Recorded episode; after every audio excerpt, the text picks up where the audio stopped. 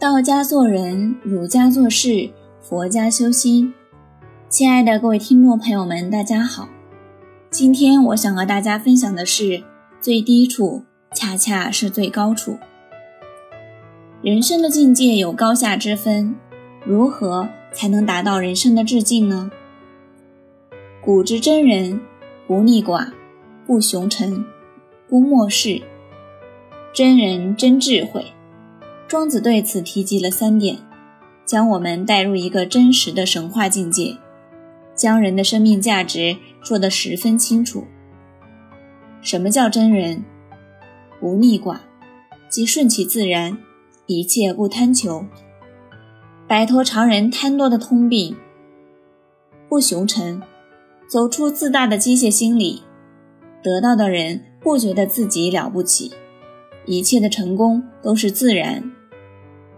看淡成败得失，不漠视，漠就是谋打主意。所有人都是在打主意，想办法赚钱，想办法找门路，想办法学到，都在那里打主意，都是做生意的思想，都是自己欺骗自己。这三点是人生心理状况最严重的地方。做了真人，即摆脱这三个问题。人会打主意，真人不打主意；人会觉得自己了不起，真人不觉得自己了不起；人会贪多无德，不好的地方不住，钱少了不干，或者你看不起我，我就生气；真人则不会这样。相信看过下面这个故事，我们会对此有更深的领悟。一个人问智者。人生的最高境界是什么？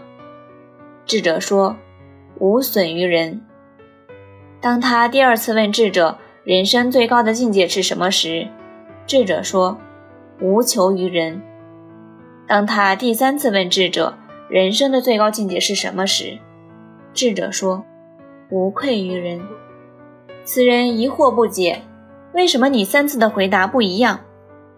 智者说。你三次来问我时的情况不一样。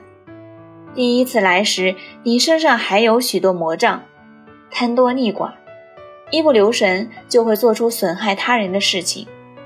所以你得先保证自己是一个好人，即使不能有益于人，至少也不要有损于人。第二次来的时候，你还不能自食其力，凡事经常求助于他人，一心为自己盘算。这不仅会造成他人的负担，也会给你造成心理压力。不当社会的包袱还不够，你还得想想自己是不是社会的祸患。第三次来时，你已经丰衣足食，而且可以帮助别人了。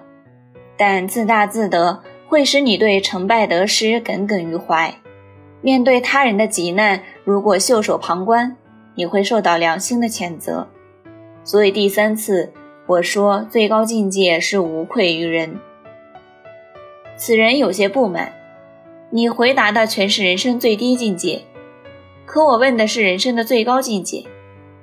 智者说，没有最低境界，哪有最高境界？为什么关心最高境界的人这样多，关心最低境界的人又是这样少？智者的反问让此人哑口无言。有人说，人生就如同吃饭一样，把吃饭的问题搞明白了，也就把所有的问题都搞明白了。聪明者为自己吃饭，愚昧者为别人吃饭。聪明者把吃饭当吃饭，愚昧者把吃饭当表演。聪明者在餐馆点菜时，既不点的太多，也不点的太少，他知道适可而止，能吃多少。就点多少，他能估计自己的肚子。愚昧者则贪多求全，拼命点菜，什么菜贵点什么，什么菜怪点什么。等菜端上来时，又忙着给人夹菜，自己却刚吃几口就放下了。他们要么就是高估了自己的胃口，要么就是为了给别人做个吃相文雅的姿态。聪明者付账时心安理得。只掏自己的一份，愚昧者结账时心惊肉跳，明明账单上的数字让他心里割肉般疼痛，却还装出面不改色心不跳的英雄气概，俨然是大家的衣食父母。聪明者只为吃饭而来，没有别的动机。他既不想讨好谁，也不会得罪谁。愚昧者则思虑重重，既想拼酒量，又想交朋友，还想拉业务。他本来想获得众人的艳羡，最后却南辕北辙，弄巧成拙，不是招致别人的耻笑，就是引来别人的利用。吃饭本是一种享受。但是到了愚昧者这里，却成为一种酷刑。吃饭跟人生何其相似！